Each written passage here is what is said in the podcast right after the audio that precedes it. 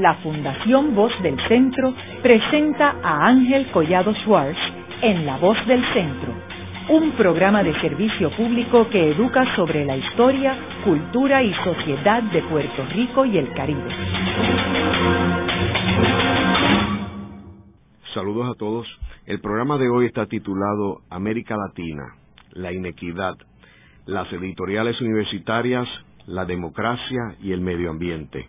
Y hoy tenemos como nuestro invitado al doctor Fidel Tubino Arias Schreiber, quien es decano de Estudios Generales y Letras de la Pontificia Universidad Católica del Perú y quien visitó a Puerto Rico el pasado mes de octubre para dar unas charlas en la Universidad de Puerto Rico, en la Facultad de Estudios Generales. Fidel, me gustaría que comenzáramos el programa proveyéndole una perspectiva de un peruano sobre la situación de América Latina en el 2010.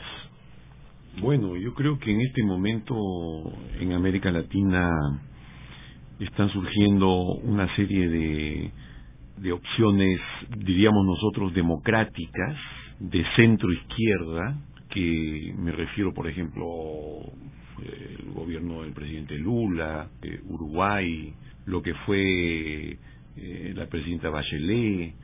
En el Perú también están surgiendo en este momento sectores eh, democráticos con mucha conciencia social y, en ese sentido yo creo que hay una esperanza bastante grande de que el crecimiento económico que se está dando en algunos países como en el caso del Perú, ¿no? donde efectivamente eh, hay un crecimiento económico significativo, hay grandes inversiones en, construcción, en, muchos campos, eh, pueda este, repercutir en un, eh, en, un bienestar social eh, perceptible por el ciudadano común. Yo creo que hay un momento de esperanza en América Latina, en este momento debido a esas reacciones que no son radicales, que son moderadas y que tienen mucho que aportar a nuestros países. Ahora, tenemos opciones también radicales, como puede ser Hugo Chávez, ¿verdad?, en Venezuela, y quizás Evo Morales en Bolivia. Bueno, en relación a Hugo Chávez, yo te diré que en general en el Perú, no, en general en el Perú, este, tenemos una percepción eh, muy, somos muy desconfiados y muy pesimistas de ese proyecto, ¿no? Nosotros no olvidamos que Hugo Chávez, cuando hizo el golpe, hizo un golpe militar, él fue recibido en el Perú, en la ciudad de Iquitos, por el gobierno del presidente Fujimori y el señor Montesinos, ¿no? Malas juntas del presidente Chávez. Y en eso, y en eso los peruanos somos bastante, bastante claros, ¿no? Eh, yo siempre he estado más bien decepcionado y preocupado de que una opción de centro izquierda en América Latina estuviera representada por una alternativa tan autoritaria y tan poco democrática y por eso veo con buenos ojos el que surge en América Latina opciones de centro izquierda democráticas eh, que creen en la ciudadanía, en el respeto al medio ambiente y que sobre todo le dan un lugar muy importante a la concertación social. Fidel, ¿y cómo tú ves el protagonismo de los Estados Unidos en el continente eh, vis a vis las posiciones poco agresivas de China en el continente? Mira, la verdad que como peruano te puedo decir que la sensación que nosotros tenemos es que Estados Unidos todavía no, todavía no está mirando hacia el continente. No lo está mirando. Yo creo que Estados Unidos está más concentrado y sigue concentrado en el tema de Afganistán, ahora, antes estaba concentrado en el tema de Irak, está mirando hacia otro lado no está mirando hacia América Latina directamente, ¿no? Como tendría que hacerlo. Por otro lado, la posición de los Estados Unidos frente al tema de la migración hispana, hispano-latinoamericana en, en, los propios Estados Unidos es sumamente preocupante, ¿no? Por decirlo menos, ¿no? Entonces, yo creo que ahí el gobierno demócrata es una pena que no esté realmente como en anteriores épocas estableciendo vínculos mucho más estrechos y con nuestros países, ¿no? Salvo, por ejemplo, en el caso del Perú, el principal tema de interés del gobierno norteamericano, el principal, no digo el único, es el tema de la, del narcotráfico. Incluso como si el problema del narcotráfico fuera un problema de los países donde se produce la droga, cuando el problema del narcotráfico es, además de eso, es un problema de que hay un gran mercado de consumo que está fuera de nuestros países y que está justamente en los Estados Unidos, ¿no? Entonces, este, yo creo que todavía no se ha superado esa mirada corta. Digamos, la política norteamericana creo que muchas veces peca de ser miope, es decir, ve el corto plazo pero no ve el largo plazo. Y eso lo sentimos en América Latina. ¿Y la presencia china? Ah, la presencia china cada vez es más grande, ¿no? ah, cada vez es más grande. El Perú ya, ya incluso estamos nosotros en perspectivas y con un TLC con, con China. En mi país, en el Perú, por ejemplo, antes eh, los carros, la mayoría eran japoneses, eh, carros norteamericanos se ven muy pocos, ahora se están empezando a ver de nuevo con el TLC con Estados Unidos, pero lo que abunda son carros chinos. Ah, sí, tú andas por la calle de Lima y ves cantidad de marcas chinas que antes no existían, ahí está. Y son carros más económicos, incluso con motores japoneses pero con chatarra china. Y son importados, no, no son Todos son importados, todos son importados. Entonces tiene la garantía de que uno se puede comprar un carro chino con motor japonés mucho más barato que un carro japonés, que normalmente son más caros que los carros, pero que te dan, que te dan esa oportunidad. Entonces, China tiene una presencia muy fuerte en, en el Perú, además de que en el Perú hay una colonia china muy grande, que viene desde el siglo XIX. De hecho, uno lo ve en Perú, en los museos, los huacos, que ve figuras con los ojos eh, asiáticos. Claro, porque en realidad, según varios historiadores, el, origen, pues, del, digamos, de los, eh, del ser humano en, América del Sur viene del Asia, ¿no? Y efectivamente hay muchas semejanzas fenotípicas, digamos, semejanzas eh, físicas entre peruanos y, o latinoamericanos y asiáticos, ¿no? Con algunas atingencias.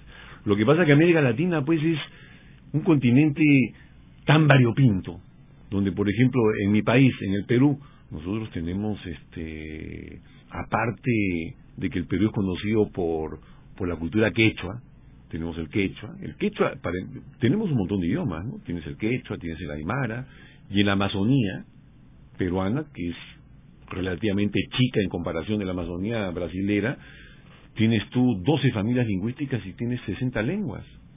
Además de que, de que de la migración china en el siglo XIX y después de, de, los afrodescendientes, ¿no? Que vienen de la época de la colonia española. Este, hay todo un grupo afrodescendiente muy fuerte, hay todo un en el, en el sur de en el sur del país y después la las migraciones italianas, las migraciones de otros países, o sea, eh, japonesas, hemos tenido hasta un presidente japonés, ¿no? Entonces, somos países, yo creo, impresionantemente este, variopintos, multiculturales, y en el caso del Perú también este, plurilingües, ¿no? Y eso es algo que, lamentablemente, mira, Ángel, este, los partidos políticos nuestros no lo han incorporado en sus agendas hasta ahora.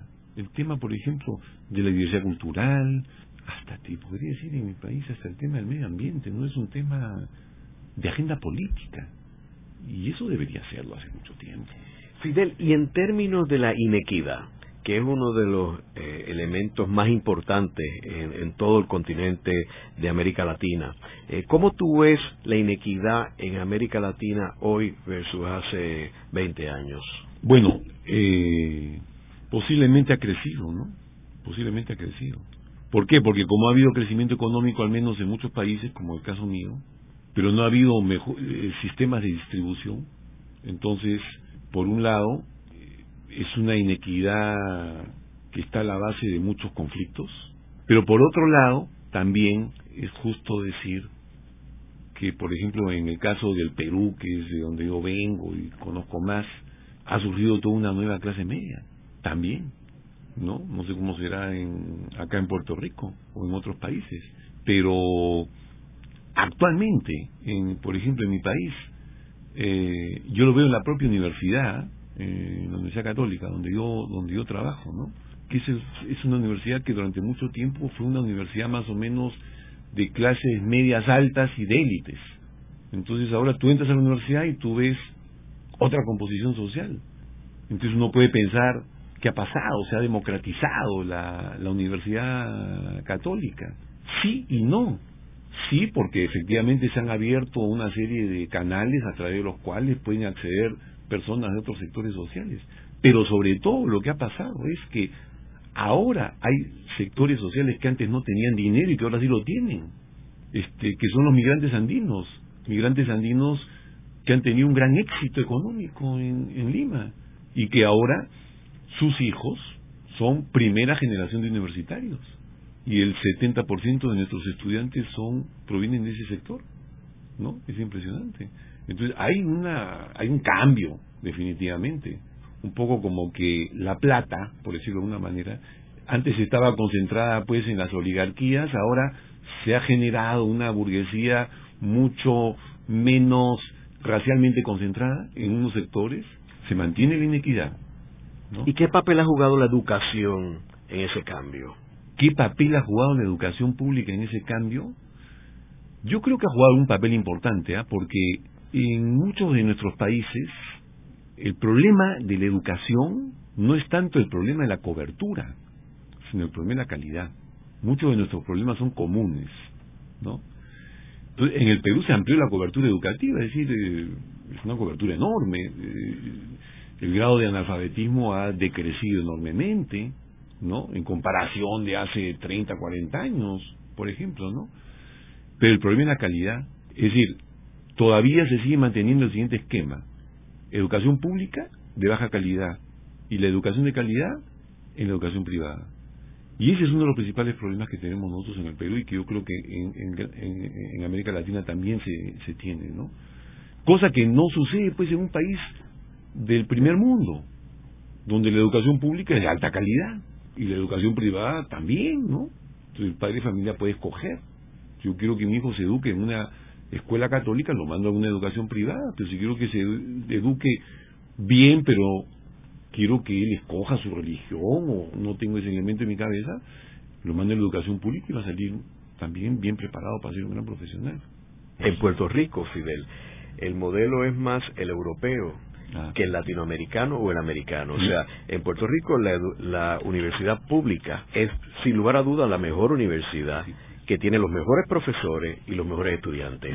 Los estudiantes que no son aceptados como norma, ¿verdad? Eh, en la escuela, en la universidad pública son los que van a las privadas. Es marcadamente superior. Marcadamente superior. Sí, eso es un... Eso me parece algo sumamente positivo. ¿eh? Que en Estados Unidos es como América Latina, con muy raras excepciones. Por ejemplo, California tiene una universidad pública, University of California, excelente. eh, lo puede tener North Carolina también. Hay, uno, hay unos estados particulares, pero como norma en Estados Unidos la universidad privada es muy superior a la pública. Ahora, yo me refería más que todo a la educación secundaria. La secundaria pública y la secundaria privada. ¿Y la universitaria? En la universitaria la cosa ya no es blanco-negro. En la universitaria tú encuentras universidades públicas de muy alta calidad, la Universidad Agraria, por ejemplo, es una universidad de alta calidad, la Universidad Nacional de Ingeniería es de alta calidad, y también universidades públicas que no son buenas. Pero también encuentras, oye, universidades privadas espantosamente malas, porque proliferan las universidades privadas, es decir, son como las amebas, no, no dejan de reproducirse. En el Perú tenemos más de 90, más de 90 universidades privadas. Hay muchas universidades privadas de mala calidad y hay universidades privadas de buena calidad. Donde está la diferencia entre lo público y lo privado a nivel de calidad es sobre todo en la, en la secundaria y en la primaria. Y ese es un problema crucial. Ahora, Fidel, ¿tú estás de acuerdo de que la educación juega un papel protagónico en términos de combatir la inequidad y ayudar al progreso y desarrollo de los países de América Latina? Yo creo que está demostrado, ¿no? Eh, incluso los países, países como Japón son países que tienen altísimas inversiones en educación. Que la inversión en, en educación, invertir en educación es invertir en capacitar a nuestros ciudadanos y ciudadanas para que asuman el rol de ser sujetos capaces, responsables del desarrollo de nuestros países.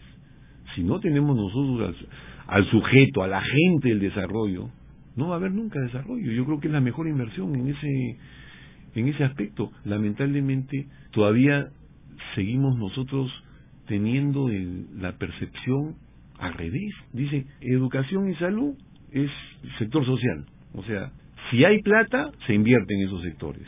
Es, es el modelo al revés. Y muchas veces cuando hay problemas de orden económico, por ejemplo, una crisis económica, qué sé yo, ¿de dónde se sacan recursos para poder tapar huecos? De educación. Entonces se afecta a la educación pública eh, directamente, ¿no? Y, ese es un gravísimo error. Sin embargo, en Asia la perspectiva es al revés. O sea, en la crisis económica ellos utilizan la crisis para invertir en la educación, para abrir más universidades, en vez de eliminar universidades.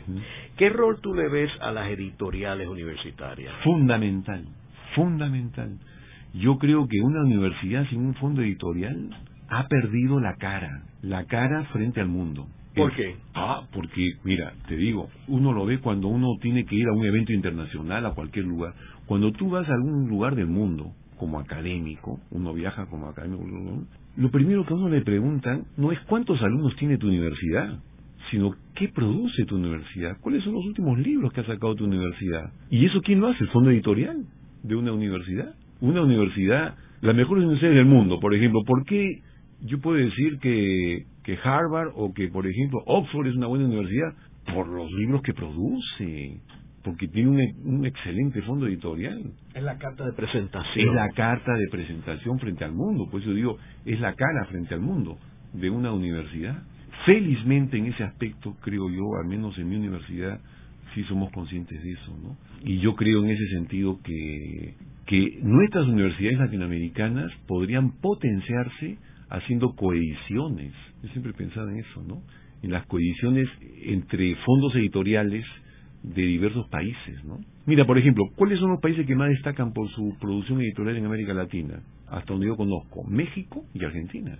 Y eso es una buena inversión. Eso también le da cara al país frente al resto del continente. No, yo soy un convencido de que los fondos editoriales universitarios son vitales, que no hay que pensar en los fondos editoriales universitarios en términos de que a veces se piensa en términos estrictamente económicos, ¿no? Se dice, hay libros y hay colecciones que producen pérdidas en términos económicos, que, pero que producen imagen a nivel internacional. Y eso hay que continuar haciéndolo. Me refiero, por ejemplo, libros de filosofía, libros de eh, posiblemente no tengan pues la distribución que tienen este libros de otras áreas, ¿no? Áreas como gestión, áreas como este, áreas más empresariales. Pero yo creo que hay que administrarlos de una manera diferente a como se administra el fondo editorial, digamos una editorial no universitaria. Los criterios son otros. Si no, no existirían las editoriales universitarias que existen en el mundo. Esa es mi opinión. Luego de una breve pausa, regresamos con Ángel Collado Schwartz en La Voz del Centro.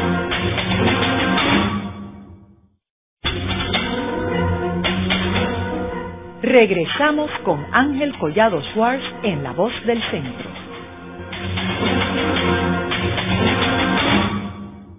Continuamos con el programa de hoy titulado América Latina, la inequidad, las editoriales universitarias, la democracia y el medio ambiente.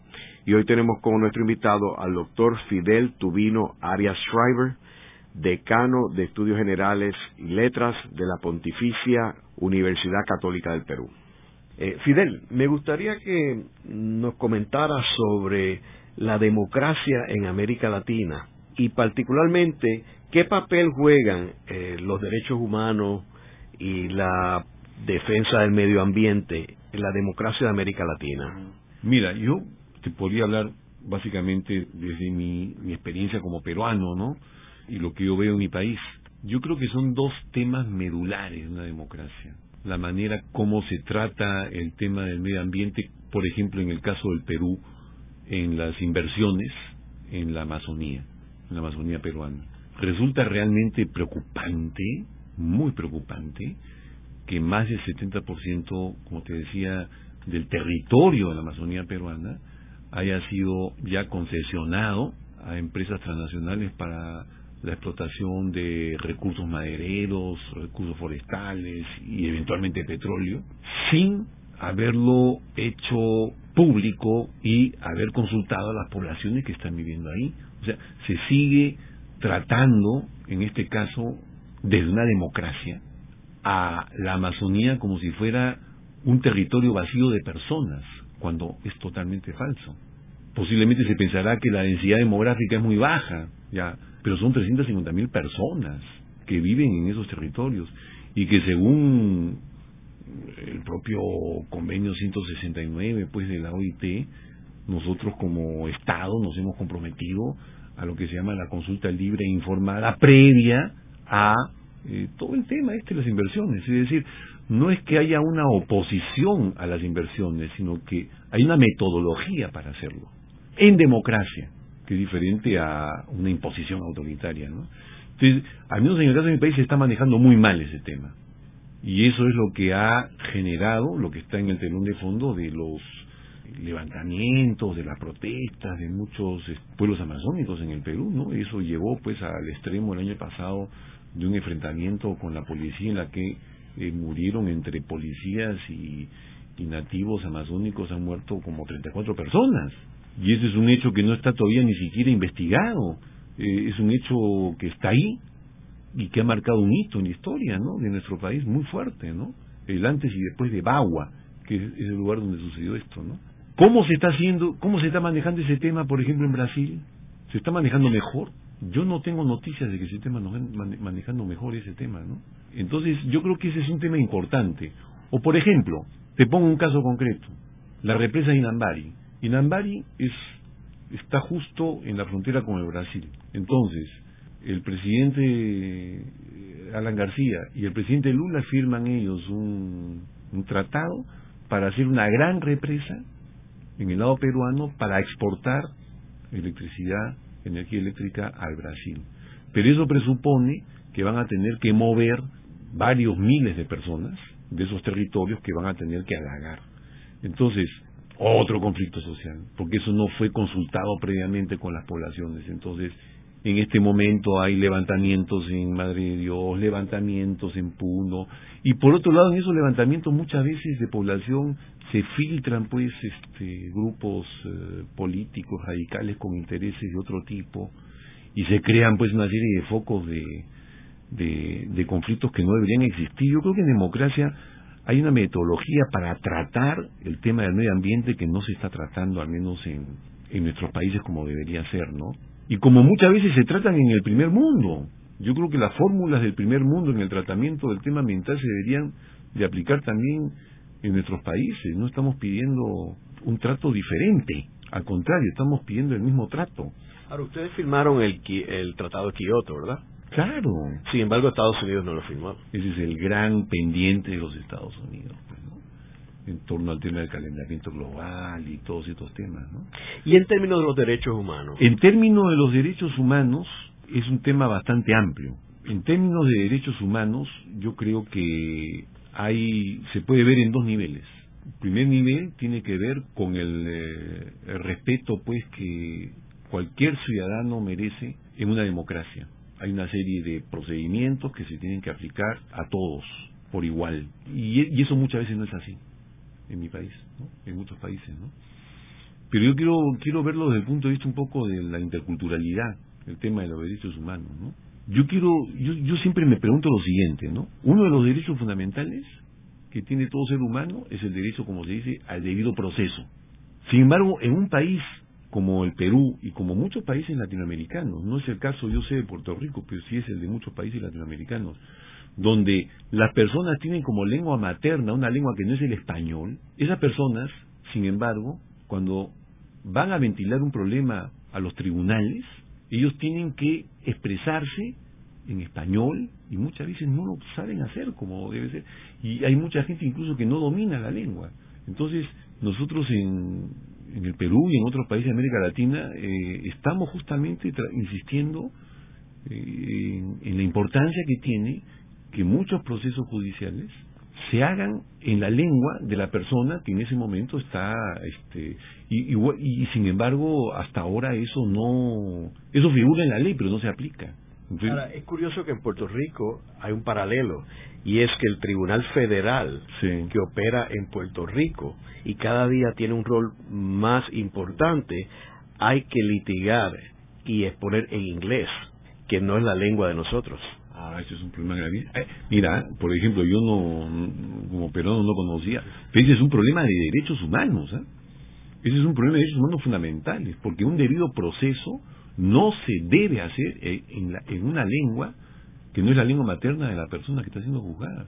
Mira, yo he podido entrevistar en el Perú a nativos amazónicos que estaban encarcelados y que tú le preguntabas qué había pasado en su juicio y no me sabían explicar exactamente bien cómo había sido el procedimiento, no conocían, no, no, no, no sabían nada de esto porque su comprensión del español era una comprensión, digamos, mm, deficiente. Y eso a mí, yo cuando tuve esa experiencia fui que dije, no, aquí está fallando la democracia. Este es un problema de derechos humanos, hay que insistir que la justicia se haga en la lengua de la persona. Y en términos de, eh, por ejemplo, la libertad de prensa, sí. ¿y cómo afecta a los derechos humanos la libertad de prensa? Mira, yo creo que en nuestras democracias, las democracias latinoamericanas, hay gente que las ha calificado, a mí me da risa esa expresión, de baja intensidad, ¿no? Pero algo de cierto tienen. En nuestras democracias yo creo que la libertad de prensa es fundamental. No debe haber ningún tipo de restricción.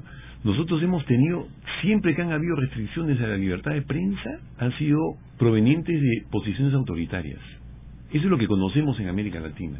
Y la prensa, al menos en, nuestros países, juega un rol fundamental para todo lo que tiene que ver, por ejemplo, con información a la población en los procesos electorales, todo lo que tiene que ver con el tema de la corrupción. El tema de la corrupción, por ejemplo, en el Perú, se pudo destapar porque había sectores donde todavía había libertad de prensa. Y las controversias que han surgido recientemente, como la que ha tenido Hugo Chávez con los medios en Venezuela o los Kirchner en Argentina, sí, sí, sí. que son democracia. Sí, pues, pero mira, no basta, todos sabemos que no basta para que haya una democracia que los presidentes sean elegidos en no basta que sean elegidos este Hitler fue elegido también finalmente llegó al poder por una elección no llegó al poder por un golpe de estado. Entonces a veces se asocia la democracia simplemente a elección pero no. Lo fundamental de la democracia es básicamente que las personas puedan participar a partir de una información adecuada en la toma de decisiones sobre los asuntos de justicia, los asuntos básicos de la sociedad y para eso tiene que haber libertad de prensa. Yo creo que eso, pues, eh, en el caso de, de, Venezuela, todos los problemas que están habiendo con la libertad de prensa son, son signos, pues, de, de un déficit fundamental en torno a la democracia. Y la democracia yo creo que ayuda al desarrollo.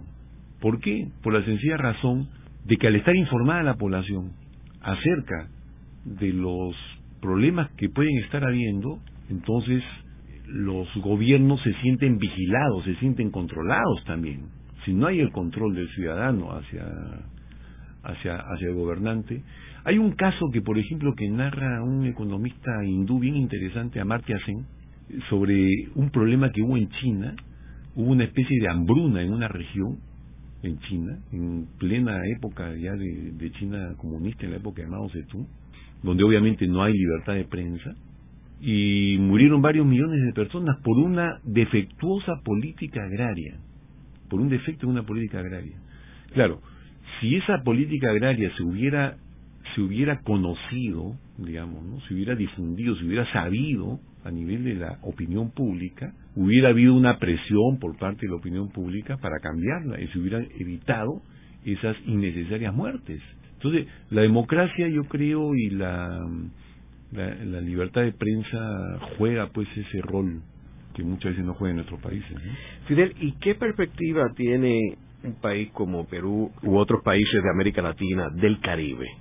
Mira, yo te voy a ser sincero, este, yo tengo la impresión que en nuestros países tenemos la tendencia a mirarnos a nosotros mismos y a no mirar el contexto.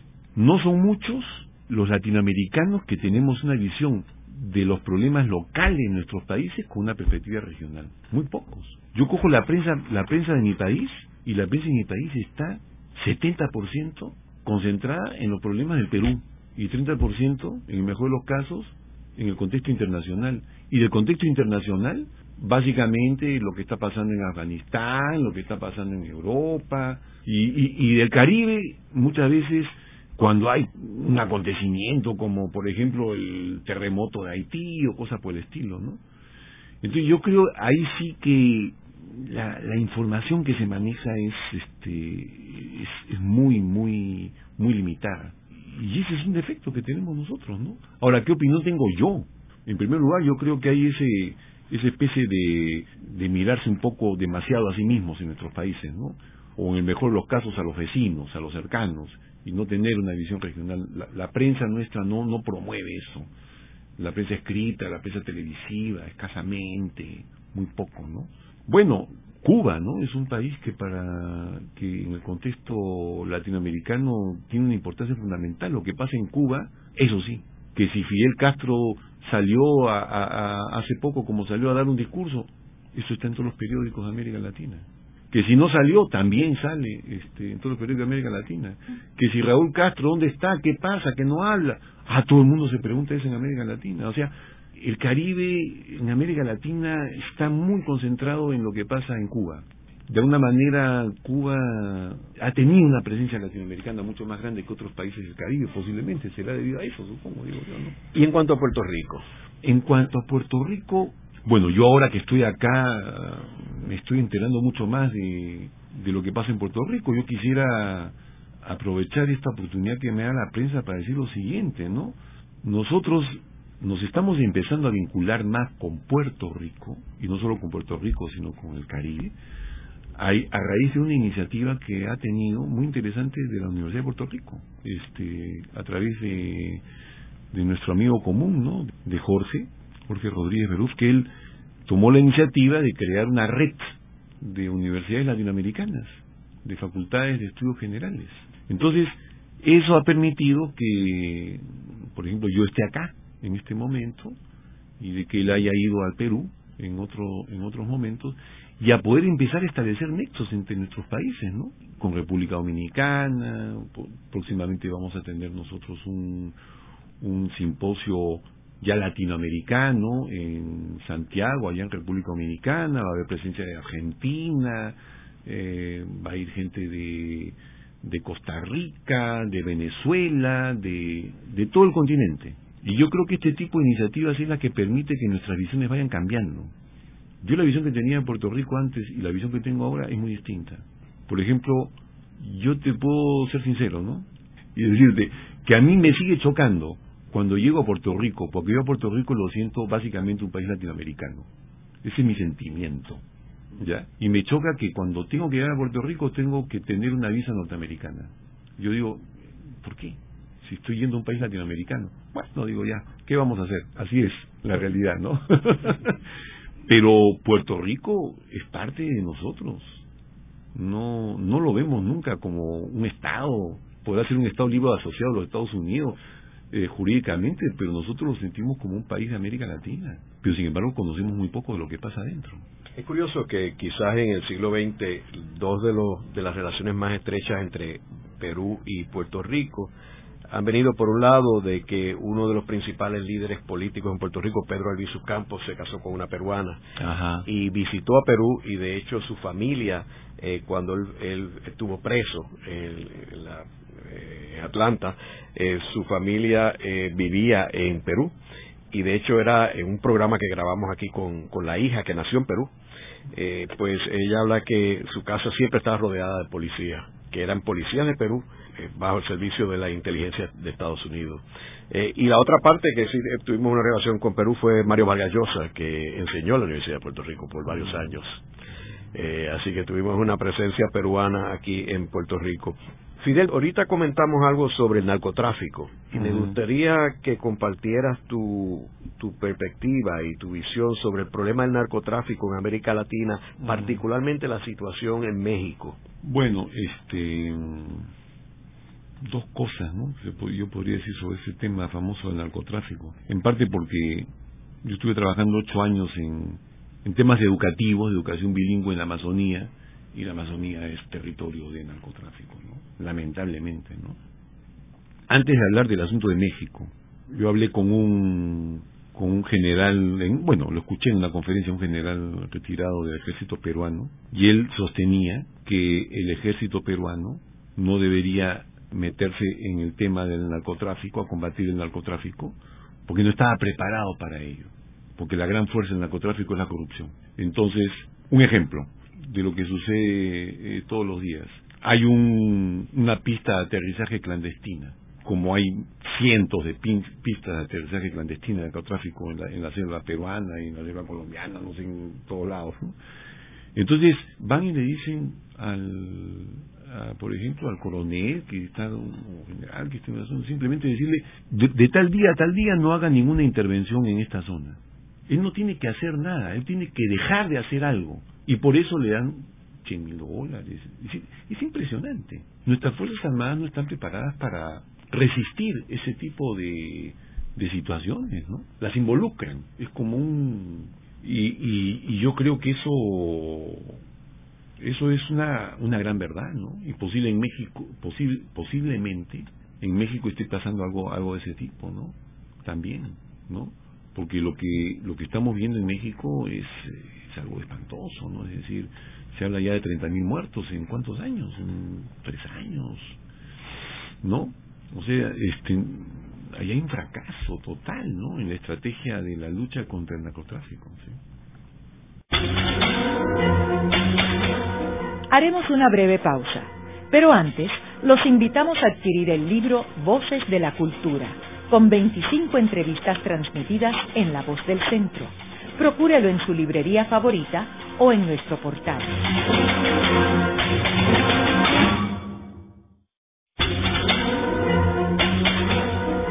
Están escuchando a Ángel Collado Schwartz en La Voz del Centro.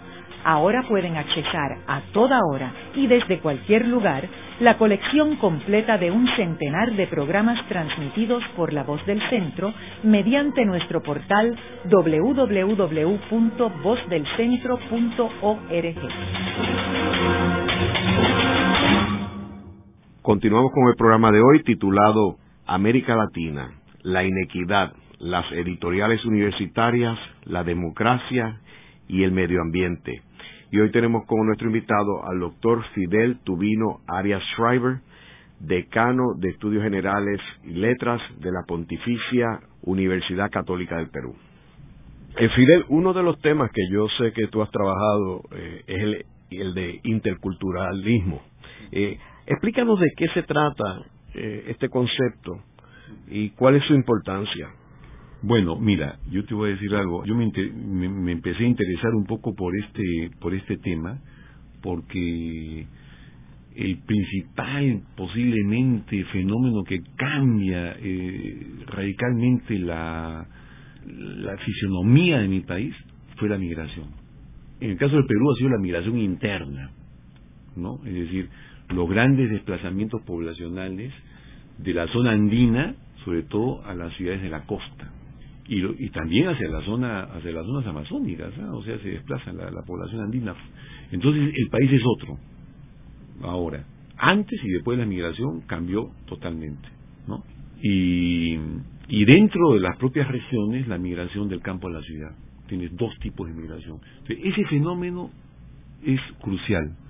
Y nosotros hemos tenido la oportunidad entonces, ahí, ahí es que me empieza a interesar por el tema del interculturalismo, ¿no? Porque cuando hay migraciones, son personas que más o menos se manejan con una cultura y que van a vivir en un contexto donde hay otra cultura, ¿no? Hay otros hábitos, hay otras formas de expresión y muchas veces hay choques, porque cuando las culturas se encuentran, personas de culturas diferentes se encuentran, el, principal, digamos, el primer, normalmente, no digo que siempre, ¿no? Pero con mucha frecuencia, lo que surge finalmente es una relación de desconfianza. El extranjero, el que llega, siempre es visto como un potencial invasor, ¿no? Del lugar en el cual yo me encuentro, ¿no? Hay, hay, hay un poco esa percepción. Entonces, para el, el migrante que recién llega, el de primera generación, eso como digo, lo he visto allá en el, en el Perú, y, sería interesante ver si eso sucede también, por ejemplo, en el caso de Puerto Rico con eh, el puertorriqueño que, que, ha migrado hacia los Estados Unidos, ¿no? que es diferente el migrante de primera generación al migrante de segunda o tercera generación. Es otra situación. Pero ¿qué es lo que pasa con el migrante de primera generación? Eso es lo que yo veo ahí, ahí en el Perú. Que se queda siempre, como quien dice, con un pie en el lugar de donde partió y con el otro pie en el lugar donde llegó. Nunca logra tener los dos pies en el lugar de llegada. Eh, y eso crea una crisis de identidad. Eso crea una crisis de identidad. Porque la persona, llegado un momento, ya no se siente del todo en casa, ni en su país de origen, ni en su país de llegada, ni en el país de llegada. Yo te voy a contar una anécdota, ahí me contó eso una en un congreso que hubo hace tres meses sobre el tema este de la migración en la Universidad de Granada, se me acercó una antropóloga, eh, creo que era noruega, y me dijo lo siguiente, me dijo, mira, eso que tú has dicho sobre la migración, yo lo he visto en el caso, me ha pasado a mí, me dijo, porque yo me casé con un inglés y constantemente yo iba en barco de Noruega a Inglaterra y Inglaterra a Noruega. ¿Y sabes dónde yo me empecé a sentir en casa? En el barco. me dijo ella, ¿no? es donde mejor me sentía en el barco. no. Entonces yo creo que esa es una imagen que ilustra un poco la situación del migrante de primera generación, que al final se queda entre dos lugares, ¿no? Entonces ahí hay un tema de identidad bien complicado, ¿no? Y eso se transmite, este, se transmite a los hijos. Y los hijos a su vez, este, hay que ver qué educación reciben. Entonces, es importante trabajar, digamos, este problema de identidad desde la educación con los migrantes. O sea, un migrante no puede, un hijo de migrante, recibir exactamente el mismo tipo de educación porque su, su problemática es distinta.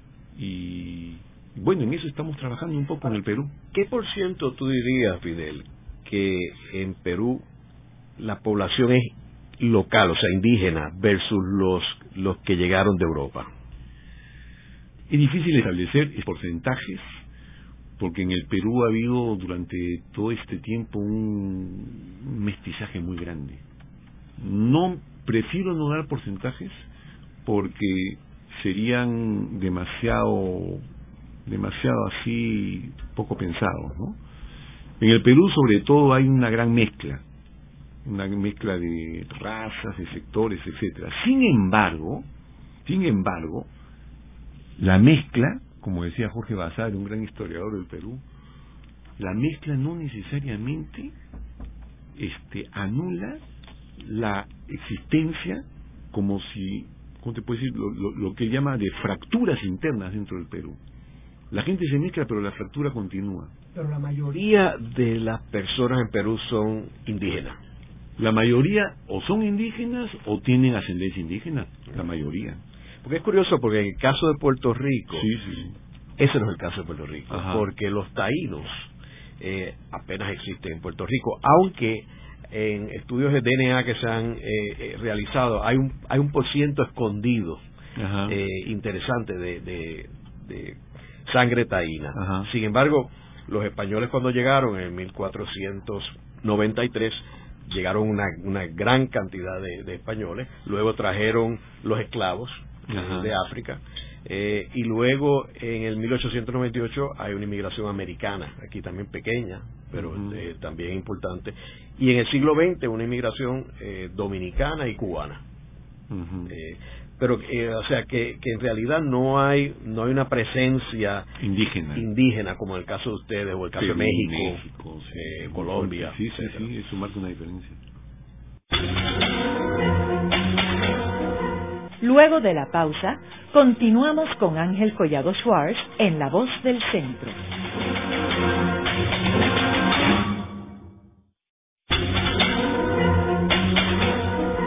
Continuamos con la parte final de La Voz del Centro con Ángel Collado Schwartz. Pueden enviarnos sus comentarios a través de nuestro portal www.vozdelcentro.org. Continuamos con el programa de hoy titulado América Latina, la inequidad, las editoriales universitarias, la democracia y el medio ambiente. Y hoy tenemos como nuestro invitado al doctor Fidel Tubino Arias Schreiber, decano de Estudios Generales y Letras de la Pontificia Universidad Católica del Perú. Fidel, en, estos días en la prensa eh, ha habido mucha, muchas noticias en términos de lo que está sucediendo con los hispanos en los Estados Unidos particularmente en el estado de Arizona, eh, donde eh, eh, han aprobado unas leyes en cual pues cualquier persona que tenga facciones hispanas pues son parados en la calle y este y si no tienen su identificación y no pueden probar que son ciudadanos americanos son arrestados hasta que puedan aprobar probarlo. También el presidente Bush empezó a edificar una muralla eh, eh, como la muralla de Berlín, eh, al sur de los Estados Unidos para evitar que los hispanos entren a Estados Unidos. Esa muralla, pues, aunque fue el presidente Bush el que la edificó, el, Partido Demócrata, luego de, que se edificara la muralla, pues eh, controló el Congreso y no tumbó la muralla. Más aún, el presidente Obama, que es demócrata, salió electo presidente y no ha tumbado la muralla y de hecho aumentó el número de guardianes asignados a la muralla. ¿Cómo tú ves eso en términos de, la, de, este, de este elemento de interculturalismo? Bueno, es, un, es una barbaridad. Absolutamente. Yo creo que eso, eso es algo que... Y barbaridad en el sentido literal yo creo que no es una medida civilizada, sino una medida bárbara en ese sentido. Eso por un lado. Por otro lado, en el caso de, de esta famosa ley de Arizona, yo creo que es, eso evidencia, eh, digamos, manifiesta, evidencia el, el afloramiento de un racismo este feroz que existe todavía pendiente en los Estados Unidos y que bueno estos grupos como el Tea Party etcétera lo están lo están este monopolizando políticamente no es preocupante sobre todo para para nuestros hermanos este latinoamericanos que residen en los Estados Unidos y muchos de ellos incluso que son segunda o tercera generación y que y que están siendo estigmatizados como las peores épocas no yo creo que eso es una... Ahora, sin embargo, los Estados Unidos vemos que es un país muy complejo. Es casi como un continente dentro de un país.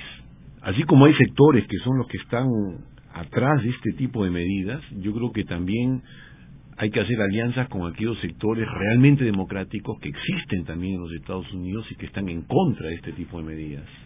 Y que muchos de ellos son sectores ligados a las universidades, etcétera, etcétera, efectivamente es un es un discurso que, que está pegando en muchos este sectores yo sé medios de la población norteamericana no y lo de la muralla famosa esta que se ha construido en la frontera con, con México pues este es otra vez un como algo así como un signo de la incapacidad.